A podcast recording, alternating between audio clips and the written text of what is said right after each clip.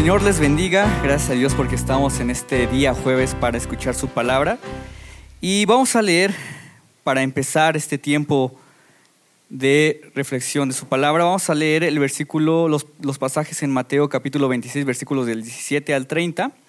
Y la palabra de Dios dice de esta manera, el primer día de la fiesta de los panes sin levadura, se acercaron los discípulos a Jesús y le preguntaron, ¿dónde quieres que hagamos los preparativos para que comas la Pascua? Él les respondió que fueran a la ciudad, a la casa de cierto hombre, y le dijeran, el maestro dice, mi tiempo está cerca, voy a celebrar,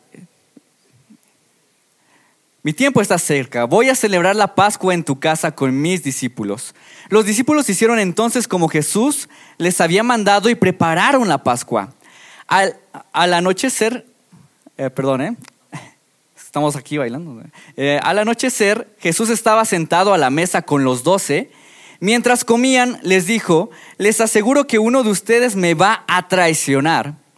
Ellos se entristecieron mucho y uno por uno comenzaron a preguntarle, ¿acaso seré yo, Señor? El que mete la mano conmigo en el plato es el que me va a traicionar, respondió Jesús. A la verdad, el Hijo del Hombre se irá tal como está escrito de él, pero hay de aquel que lo traiciona, más le valdría a ese hombre no haber nacido. ¿Acaso seré yo rabí? Le dijo Judas, el que lo iba a traicionar.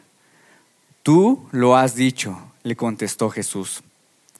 Mientras comían, Jesús tomó pan y lo bendijo, luego lo partió y se lo dio a sus discípulos, diciéndoles, tomen y coman, esto es mi cuerpo.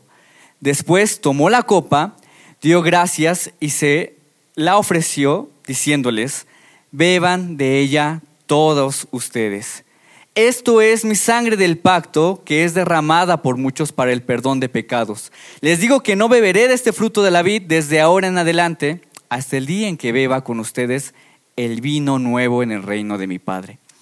Después de cantar los salmos, salieron al monte de los olivos.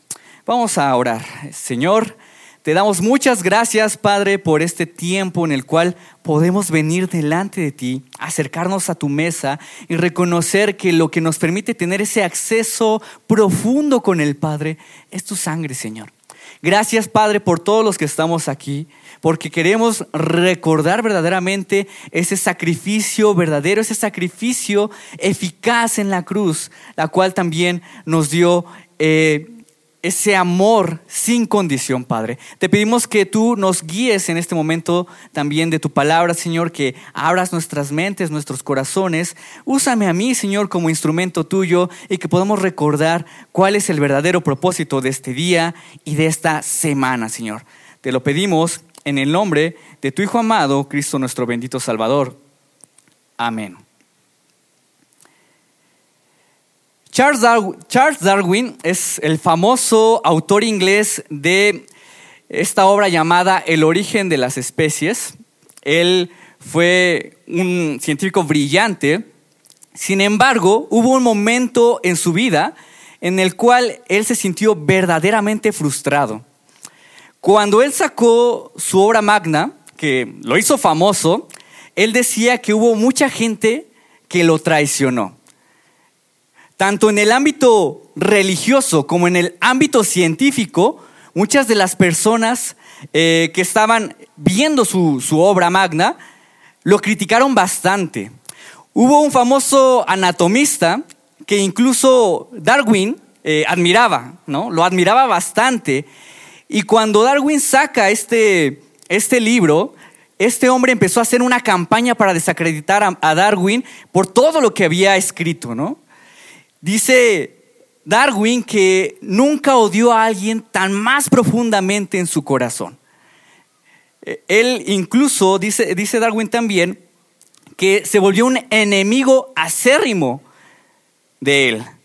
Y después de todo esto que pasó, él comentaba en una de sus cartas, en, en, su autobiografía, perdón, decía lo siguiente, hoy me siento muy mal, me siento tonto y odio a todo el mundo. Odio a todo el mundo, decía Darwin. en Darwin podemos ver que cuando viene una traición a nuestra vida, realmente impacta de manera traumática. Incluso tal vez cuando tú y yo o alguno de nosotros ha sido traicionado, empezamos a dejar de confiar en las personas y eso también nos puede llevar a no escuchar a nadie, no escuchar sus promesas, porque ya sabemos que nos van a fallar. De manera que ya no le creemos a nadie cuando nuestra vida llega una traición. Ahora, de esta manera, también luego vemos a Dios. Pensamos que las personas también, eh, así como las personas nos fallan, Dios también nos falla. Y pensamos que así como las personas también se alejan, nos rechazan, Dios también así lo hace. Pero, ¿esto es así? ¿Dios falla? ¿Dios deja de cumplir sus promesas? Es por eso que el día de hoy nuestra predicación tiene por título Promesa cumplida. Promesa cumplida. Ahora, Dios nunca falla, y esto es lo que vamos a decir el día de hoy. El día de hoy nuestra predicación se llama así porque Dios es el único ser que nunca falla, porque Dios es el único ser que mantiene sus promesas por nosotros. De manera que vamos a responder a la siguiente pregunta, ¿cómo realiza Dios sus promesas? Si Dios es diferente, ¿cómo es que Él cumple o realiza sus promesas? Lo vamos a ver a través de tres puntos. Uno, proveyendo en la promesa. Dos, manteniendo su promesa, es decir, Dios sigue con su promesa y las mantiene hasta el final. Y tres, afirmando su promesa, las confirma. Vamos a ver el primer punto, proveyendo sus, en su promesa. Mateo 26, del versículo 18 al 19, dice, Él les respondió que fueran a la ciudad, a la casa de cierto hombre, y le dijeran, el maestro dice, mi tiempo está cerca voy a celebrar la Pascua en tu casa con mis discípulos. Los discípulos hicieron entonces como Jesús les había mandado y prepararon la Pascua. Estamos en los últimos momentos previos a la muerte de Jesús. Y Él ha dicho que Él es el Mesías prometido, que Él va a cumplir o vino para cumplir una promesa que Dios hizo hace muchísimos años. Desde hace muchísimos años Él vino para cumplirla. Y lo interesante es que Dios, que Jesús va a eh, expresar esta promesa en un momento muy especial, en un momento muy íntimo, en un momento en donde es una comida muy especial que es la Pascua.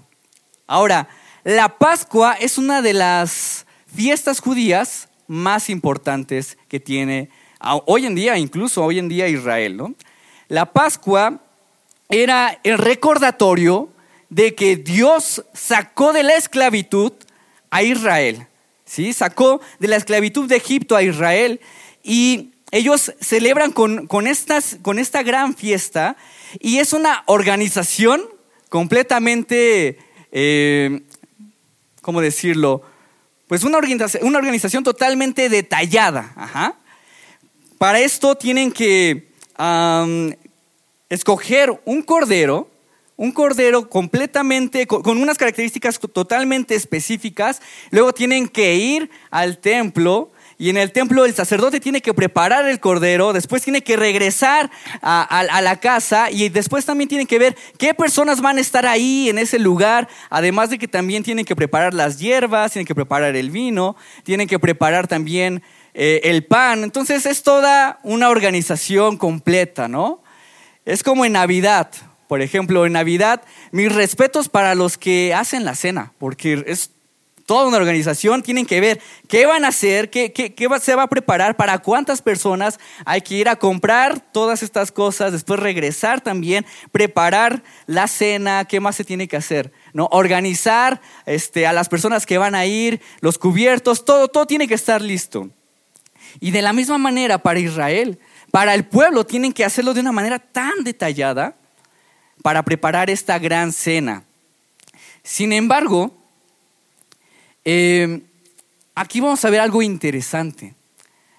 Cuando está a punto de, estar, este, cuando están a punto de celebrar esta cena, lo que vamos a ver es que ellos no tienen nada, o sea, los discípulos y Jesús no tienen nada aún.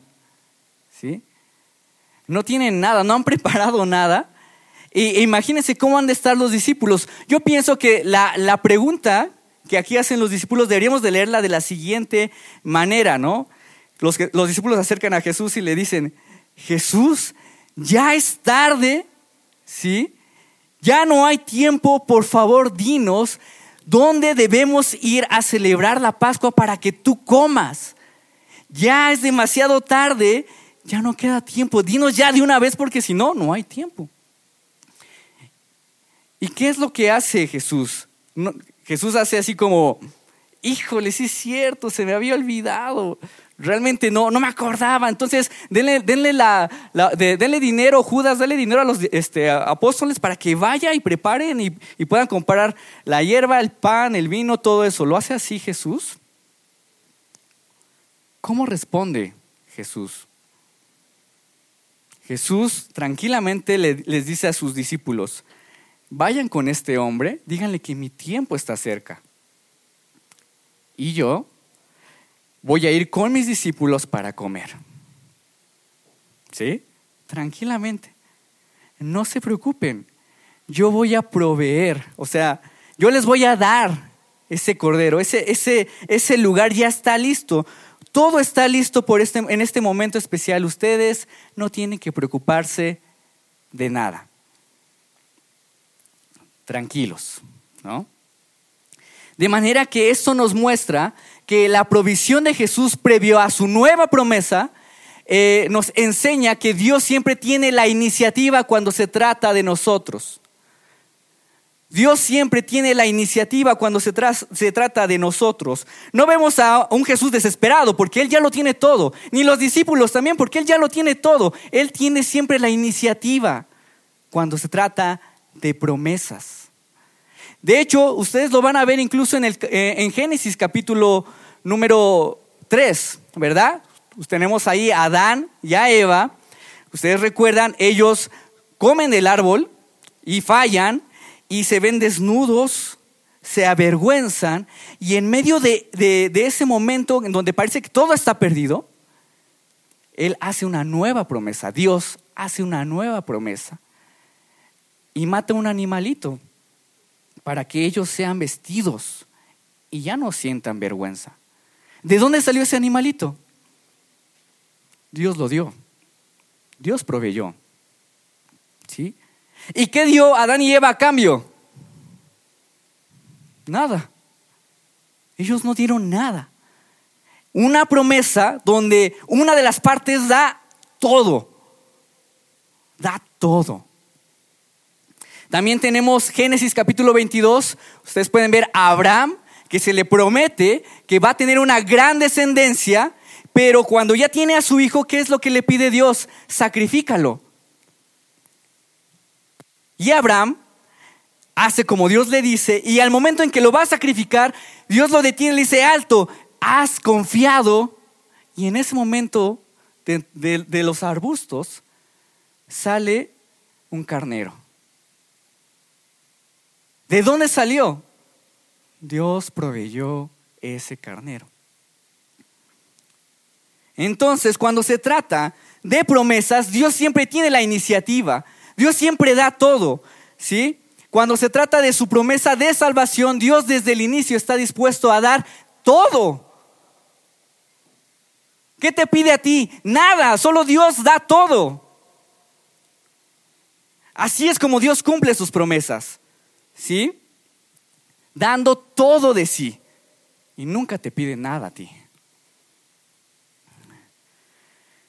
En la película, no sé si la han visto, se llama Juego de Honor, una película titulada Juego de Honor. Habla de, es muy famosa, ¿eh? es muy famosa, este, y en esta película hablan de un entrenador llamado Ken Carter, ¿no? Este entrenador se le da la tarea de que pueda guiar al equipo de, baloncesto de la escuela de Richmond. Y eh, lo que pasa es que el problema, el problema de ese momento es que el equipo es un equipo con jugadores totalmente groseros, son irrespetuosos, muchos están en, algunos están en drogas, algunos están metidos con pandillas, unos de plano dicen, mi destino es las calles, porque no hay futuro en, en esta comunidad sumergida en la delincuencia. Y el entrenador, ¿qué es lo que hace? No solo se compromete en, en que va a ser el coach de este equipo, sino que se compromete verdaderamente, se compromete a que ellos ganen, que sean un equipo ganador, que, que sean un equipo disciplinado y que además se compromete en que ellos tengan buenas calificaciones, no que solamente sean buenos jugadores, sino que sean buenos estudiantes. Se compromete fuertemente e incluso también se compromete a que ellos puedan tener un futuro prometedor, un futuro académico. Y aunque ellos no se les ve disposición, ni una pizca de disposición, Él se compromete fuertemente con esto, con el equipo. De la misma manera, Dios es así con nosotros. Él no espera nada de nosotros. ¿Sí? Él no espera nada y da todo por nosotros cuando se trata de promesas. El Dios que creemos es un Dios de iniciativa, un Dios que hace promesas y provee todo para cumplirlas. Y aunque Él sabe los riesgos que eso implica, Él no se detiene. Él no dice, ay, no me conviene, no, no lo voy a hacer con ustedes, no, no voy a hacer ningún trato con ustedes. Él se mantiene. él se mantiene en sus promesas. De hecho, es lo que dice el versículo 23 y 24, el que mete la mano conmigo en el plato es el que me va a traicionar. Respondió Jesús, a la verdad el Hijo del Hombre se irá tal como está escrito de él. Pero hay de aquel que lo traiciona, más le valdría ese hombre no haber nacido. Este es el momento más tenso del pasaje. Los discípulos y Jesús están conviviendo, están comiendo, están teniendo un momento bien armonioso, ¿no? Con sus amigos. Es un momento realmente eh, íntimo, ¿no? Y en medio de este momento, ¿qué es lo que pasa? Dios dice, alguien me va a traicionar. Los discípulos así como, ¿qué? Si la estamos pasando bien, ¿no? O sea, ¿por qué dice eso Jesús? ¿Seré yo? ¿Serás tú? ¿Por qué Jesús hace esto? Imagínate, no sé si te ha pasado que estás en una reunión con tus amigos, con tu familia, y de pronto alguien dice un comentario fuera de lugar y se hace un silencio. Lo mismo hizo Jesús. ¿Pero por qué? ¿Cuál es el propósito? ¿Por qué hablar de traición en medio de un momento de mucha intimidad, de mucha convivencia? ¿Cuál es el propósito? ¿Qué es lo que Dios quiere mostrar? Dios quiere mostrar que una vez que Él hace una promesa de salvación, no hay nada que le impida cumplirla. Aun cuando haya traición, Jesús va a hacer un pacto. Él va a mantener su promesa. Ahora, aunque tal vez no parezca, esta traición de Judas es muy impactante para los discípulos, para Jesús, incluso para Jesús es escandaloso. ¿Por qué? Porque imagínate esto, Jesús tiene a sus discípulos y solamente escoge doce, doce. Eso significa que Judas entra en un círculo íntimo de Jesús, ¿verdad? Pero al mismo tiempo también dice que están en la Pascua, están comiendo todos juntos. Nadie, se nadie come en la misma mesa, al menos que sea alguien muy cercano a ti. Entonces sigue y pasa otro círculo de intimidad de Jesús. Pero también dice que come del mismo plato. Cuando mi, mi esposa y yo ella me pide de mi plato porque tenemos un círculo muy, muy íntimo, ¿no? Es mi amiga y yo, sí, come de mi plato, ¿no? Entonces, ese, ese, círculo es profundo, de realmente intimidad. Y Judas también pasa ese círculo de intimidad a Cristo. Es un momento muy profundo. Y en medio de esa, de esa convivencia, de esa armonía íntima, Judas traiciona a Cristo.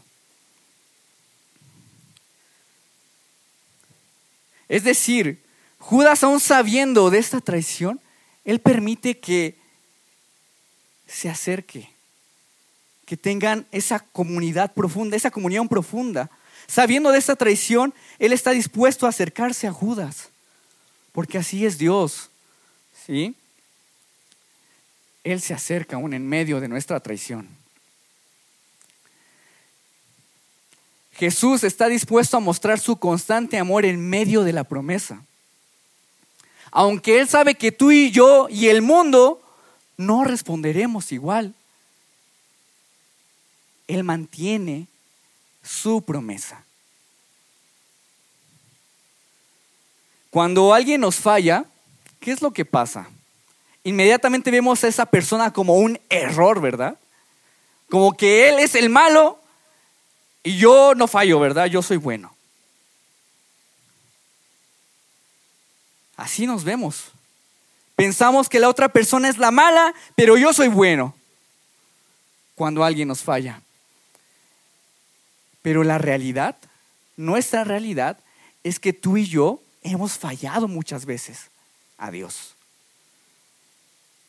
Romanos nos habla que sin excepción todos hemos, le hemos dado la espalda a Dios. Toda la humanidad le ha dado la espalda a Dios. Dice, a pesar de haber conocido a Dios, no le glorificaron como a Dios, ni le dieron gracias, sino que se extraviaron en sus inútiles razonamientos y se les oscureció su insensato corazón. Aunque afirmaban ser sabios, se volvieron necios. Necios es la palabra para ti y para mí. Todos hemos fallado, le hemos dado la espalda a Dios. ¿Sí? Hace poco eh, mi esposa me comentaba también que tiene una amiga que estaba muy, muy agradecida por su salud, ¿no? Estaba muy contenta, muy alegre y de pronto empieza, y bueno, pero ella no es, no es cristiana, ¿no? Y empieza a decir, ah, estoy muy agradecida, gracias a Dios, pero se queda así como, ¿cómo? No, yo no creo en Dios, ¿verdad? Bueno, gracias gracias a los dioses, gracias o al que está ahí arriba, ¿no? Y yo me quedé pensando, qué chistoso que incluso eh, a, personas que no creen en Dios, no confían en Dios, tienen esa necesidad de adorar, necesidad de agradecer a algo o a alguien. Pero nuestro pecado no nos lleva a adorar a Dios, nos lleva a adorar otras cosas nos lleva a adorar y a otras cosas y darle la espalda a Dios.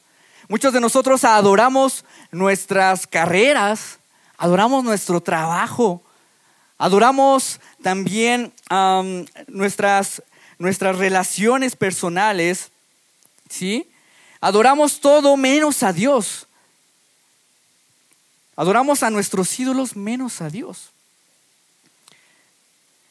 Entonces, no hay nadie que diga, yo nunca he traicionado. No hay nadie que diga, yo nunca le he dado la espalda a alguien. Tú le has dado la espalda a Dios cuando te rindes ante tus ídolos. Cuando te rindes ante ellos. De manera que si criticas la traición de Judas como una de las acciones más hipócritas, es que aún no has visto tu propia traición delante de Dios. Siempre vemos a Judas como el hombre hipócrita que le dio la espalda a Dios aún así teniéndolo y él dándole su amor. Qué hipócrita, pero tú eres igual. Todos le hemos dado la espalda a Dios en algún momento. Sin embargo, lo más impactante de esto es cómo Jesús responde ante esta traición. ¿Cómo sigue ante esta promesa? Él dice esto, esto es mi sangre del pacto, que es derramada por muchos para el perdón de pecados.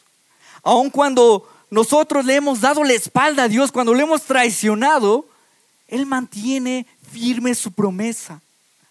Y Él dice, aquí está mi sangre, aquí está mi vida, aquí está para ti, para el perdón de todos tus pecados, aunque me des la espalda. Aquí está mi vida completamente. De manera que Jesús mantiene su promesa siempre. Nunca la deja botada. Nunca la deja voltada. Contaba, un hermano me contaba una historia de un misionero. Este misionero eh, fue a plantar una iglesia en una comunidad, comunidad rural, perdón. Y, estaban ya a punto de construir un lugar para adorar a Dios, ¿no? Entonces, este misionero tiene que regresarse a su lugar de origen, pero él confía que las personas van a hacer un buen trabajo, los hermanos van a hacer un buen trabajo y van a construir este templo. Después de unos años, él regresa y cuando regresa, pues no hay nada.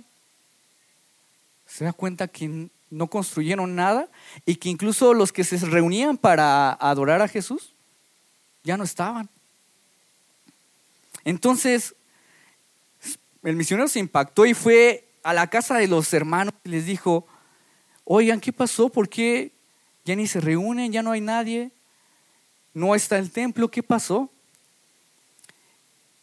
Y los hermanos le dijeron, es que el dinero se lo dimos a un hombre que él nos prometió, es un hermano que él nos prometió que iba a construir todo esto o que iba a hacerse cargo de la construcción porque él tenía experiencia y lo robó.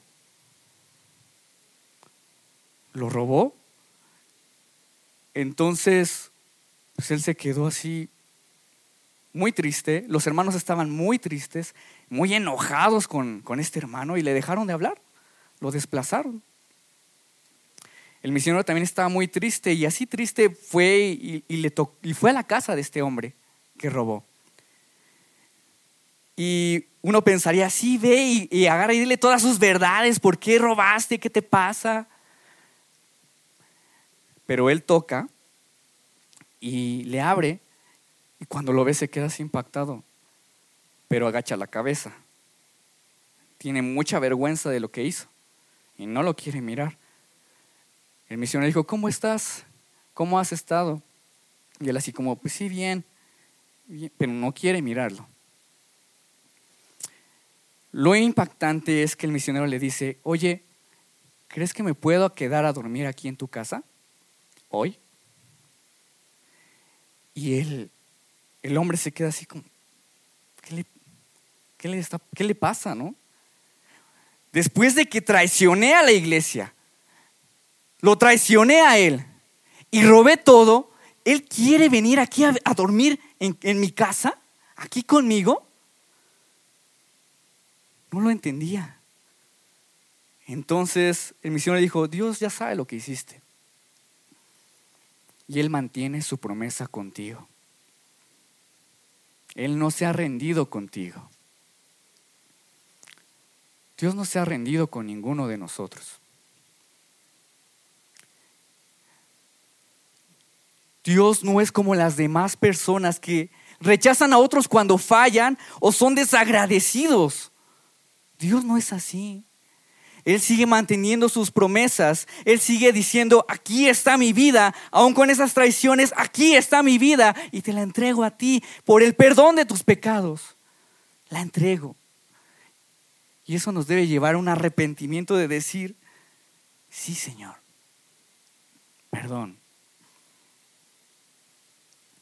El Evangelio es eso, es entrega en medio de la infidelidad. Ese es el Evangelio. Jesús nunca va a romper su promesa por ti. Al contrario, Él la mantiene y también la afirma. Versículo número 29 dice, les digo que no beberé de este fruto de la vid desde ahora en adelante, hasta el día en que beba con ustedes el vino nuevo en el reino de mi Padre. Ya vimos que Jesús nos ha demostrado que no hay nada que él impida que se siente, que, eh, no hay nada que impida que tú te sientas en su mesa. No hay nada. No hay ningún obstáculo, no hay ninguna traición, no hay nada porque Cristo vino para perdonar nuestros pecados, ¿verdad? Pero esa es solo la mitad de la promesa. La otra parte es que Él quiere o vino para poder también darnos ese acceso a su mesa para siempre. Su promesa incluye que tú estés con Dios para siempre, con Cristo para siempre. ¿Sí? Nosotros como cristianos creemos que vivimos en esta tensión entre el ya, pero todavía no, ¿verdad? Es decir, Jesús ya vino a cumplir su promesa. Ya, ¿no? Sí. Jesús ya terminó de cumplir su promesa. No. Él promete, y lo está diciendo aquí en este texto, que vendrá un momento en que todos como iglesia, todos juntos podamos comer con Él, de esa gran cena que Él tiene preparada para nosotros, que, podamos estar de una manera íntima con Jesús, comiendo con, con alegría, con gozo, sin traición, en una nueva relación con Cristo.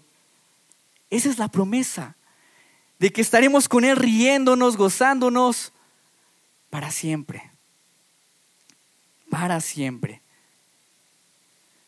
Esta nueva relación que vives con Él solo es una pequeña probada de lo que vendrá al final de todo. De manera que, iglesia, cuando tú y yo comemos del pan y del jugo, nosotros ya nos estamos viendo con Jesús. Cuando como en este momento del pan y del vino, yo ya me veo con Jesús, con Él comiendo, a su lado, junto a Él, riéndonos en alegría, porque ese, esa es la promesa que Él nos ha dado. Y Él la confirma. Eso es lo que vendrá al final de todo. De manera que cada vez que nos sentamos a la mesa como iglesia, anunciamos el encuentro más fraternal y glorioso entre Jesús, entre Jesús y nosotros. ¿Verdad? ya me vi con Cristo. Eso es lo que vemos, eso es lo que hacemos también cuando comemos juntos aquí. El año pasado se viralizó un TikTok, en, sí, el 2022, se viralizó un TikTok de un joven afroamericano, de origen afroamericano, ya adolescente, llamado Abraham. No sé si lo vieron. Y él junto con su hermano James, eh, fueron adoptados por una familia americana de Carolina del Norte. Y Abraham nunca, nunca había celebrado su cumpleaños. Nunca. ¿Sí? Se la pasó su vida en el orfanato y nunca, nunca pudo también celebrar su cumpleaños eh, porque ya cuando llegó al orfanato ya era grande. Entonces su familia cuando de, manera sorpresiva viene hacia Abraham y le trae un pastel de cumpleaños. Y cuando Abraham ve el pastel, pues empieza a llorar, ¿no? Empieza a decir, y empieza a decir, gracias papás, gracias. Y lo, que, y lo primero que hace Abraham es ir directo a sus papás y los abraza y les dice, gracias papás, gracias porque por, por este momento tan especial, gracias. Y tus hermanos le dicen, oye Abraham, tu, tu pastel, las velas, soplale. Pero él no quiere dejar de abrazar a sus papás. Está muy, muy contento. Perdió de vista el pastel por estar ahí con sus padres adoptivos. Y no lo soltó. Ya después lo suelta y ya sopla las velitas, ¿verdad? Para Abraham era más importante saber que él es amado por una familia saber que Él es amado por padres, sus padres adoptivos, sus hermanos, más que el pastel en sí mismo. De la misma manera, nosotros queremos estar en esa cena futura, no necesariamente por el banquete que va a estar ahí, sino porque va a estar ahí Jesucristo, aquel que dijo, aquí está mi vida, aquí está mi cuerpo por ti, por el perdón de tus pecados, ahí va a estar Jesús. Y ese es nuestro anhelo, que Él va a estar ahí. Y no va a haber nada más grandioso que estar sentado a su mesa, sentado a su lado, conviviendo todos juntos en alegría con los que amamos. Vamos a orar, iglesia. Señor, Padre, te alabamos, te damos gracias porque Solo por Cristo podemos acercarnos a tu mesa en confianza. Ya no hay más traición, sino hay perdón, reconciliación. Gracias Padre porque a pesar de que nosotros no hemos cumplido nuestras promesas, hemos fallado a ti, te hemos fallado a ti y a las demás personas, a pesar de eso, tú mantienes tu promesa. Gracias Señor. Gracias porque tu promesa ha sido cumplida en la cruz del Calvario y este nuevo pacto, esta nueva promesa nos apunta a que también tú quieres estar para siempre con nosotros. Gracias Señor. Guíanos, confiamos en ti. Y ahora Señor, que tenemos esta nueva relación contigo, ayúdanos a seguir confiando en ti, a seguir descansando en ti en tu promesa y vivir como tú quieres. En Cristo Jesús. Amén.